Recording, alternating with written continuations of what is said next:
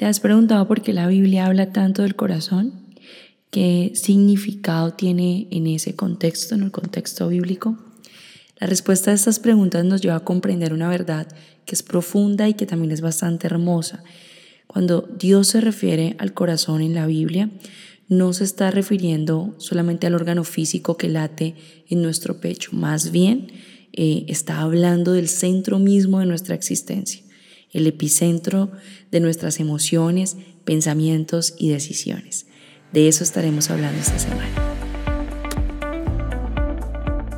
Hola, ¿qué tal? ¿Cómo estás? Yo soy Katy Ortiz y esto es Mamá con Dios. Bienvenida.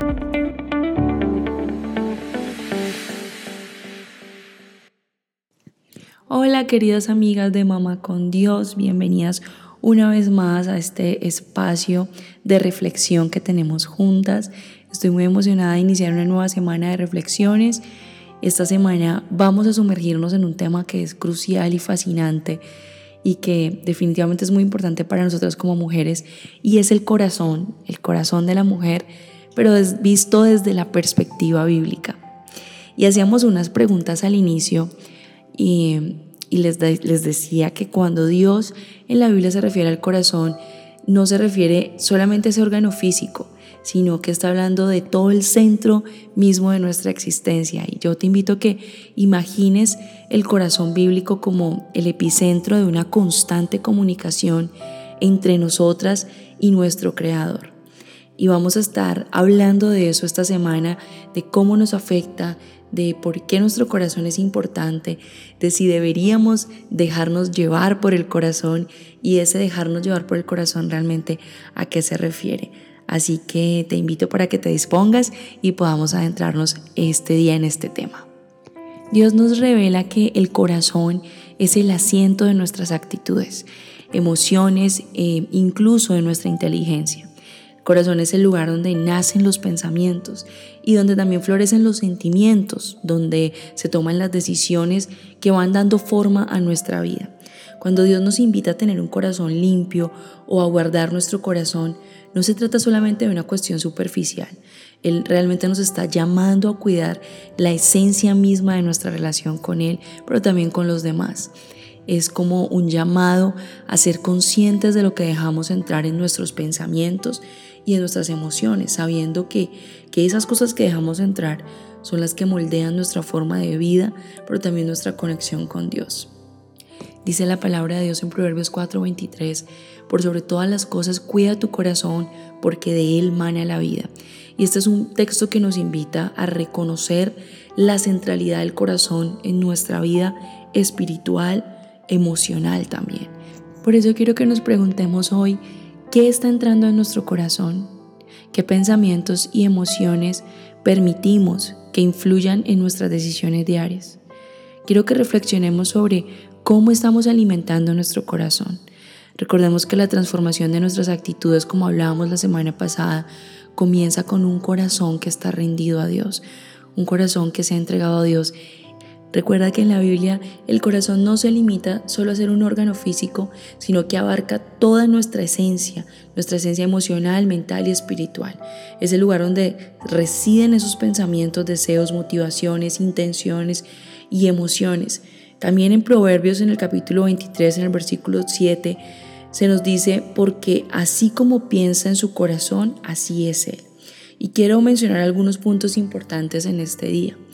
El corazón es un lugar de decisiones y deseos. El corazón es donde nacen nuestras decisiones y nacen nuestros deseos. Por eso Proverbios 4:23 nos insta a cuidarlo, cuidar el corazón y nos dice que de él mana la vida. Nuestras elecciones y nuestras acciones fluyen desde lo que permitimos que esté en nuestro corazón. Además también es el lugar de los deseos. Lo que anhelamos en nuestro interior influye en cómo vivimos y también en qué estamos buscando, qué estás permitiendo que haya en tu corazón, porque muchas veces las decisiones que después pueden ser razón de arrepentirnos han sido influenciadas por cosas que permitimos que entraran en nuestro corazón y les dimos un lugar tan importante que nos llevaron a tomar decisiones de las que tal vez después terminamos arrepintiéndonos. El corazón también es un lugar de transformación. Dios busca transformar nuestros corazones. Ezequiel 36, 26 nos promete algo. Dice, os daré un corazón nuevo y pondré un espíritu nuevo en vosotros. Hemos venido hablando de ese renuevo y de lo importante que es que podamos ser transformadas para que podamos empezar a vivir la maternidad, la vida en pareja, las relaciones familiares, con amistades, realmente de una manera plena.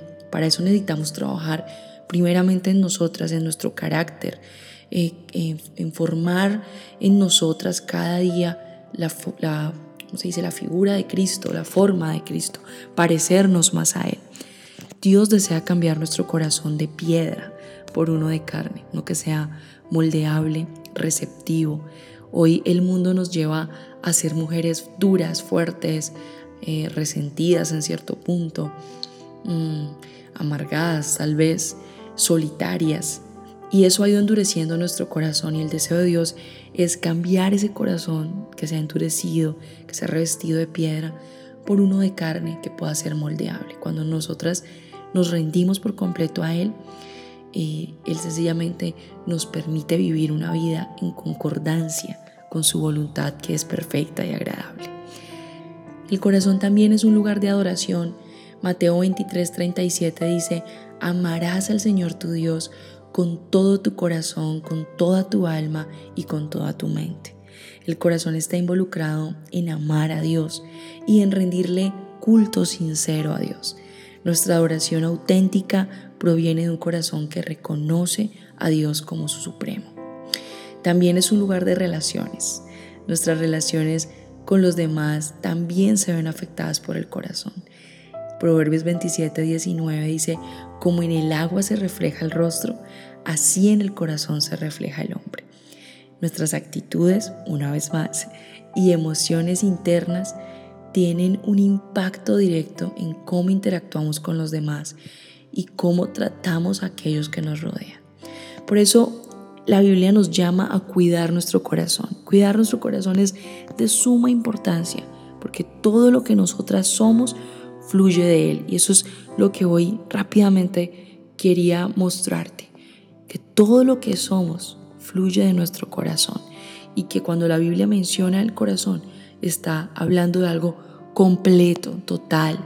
Si permitimos que nuestro corazón se llene de amargura, de envidia, de orgullo o de otros pecados, eso se va a manifestar en nuestras acciones y actitudes.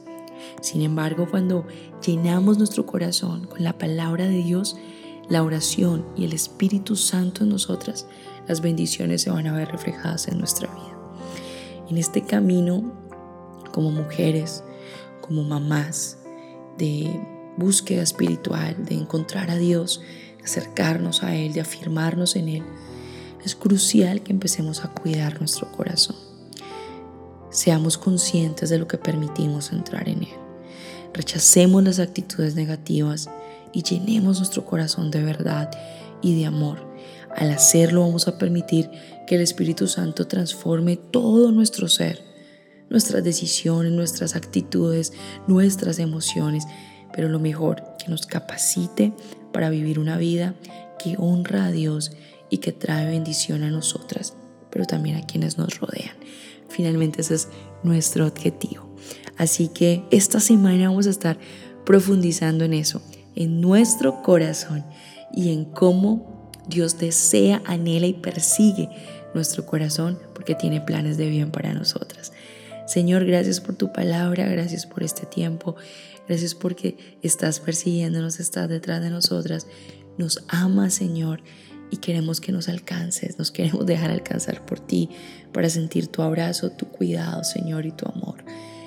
Enséñanos cómo cuidar nuestro corazón, ayúdanos a protegerlo, Señor, de todo lo que no debe estar en él. Te lo pedimos en el nombre de Jesús y te damos muchas gracias, Señor. Amén y amén.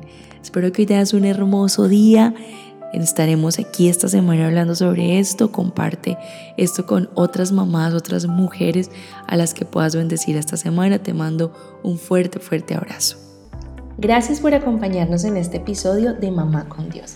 Espero que hayas encontrado inspiración y aliento para tu camino como mamá. Si te ha gustado este contenido y deseas seguir conectada con nuestra comunidad, te invito a unirte a nosotras en las redes sociales. Encuéntranos como Mamá con Dios y Mami Emprende Oficial en todas nuestras plataformas. Compartiremos contenido adicional, reflexiones diarias y recursos útiles para ayudarte en tu crecimiento como mamá y emprendedora. Si te ha gustado este podcast, no olvides suscribirte y dejar tu valoración en la plataforma donde nos escuchas. Tus comentarios son muy importantes para nosotros y tu calificación es la que nos permitirá que otras mamás también nos puedan descubrir. Gracias nuevamente por ser parte de esta comunidad. Te esperamos en el próximo episodio de Mamá con Dios. Que Dios te bendiga y te guíe hoy y siempre.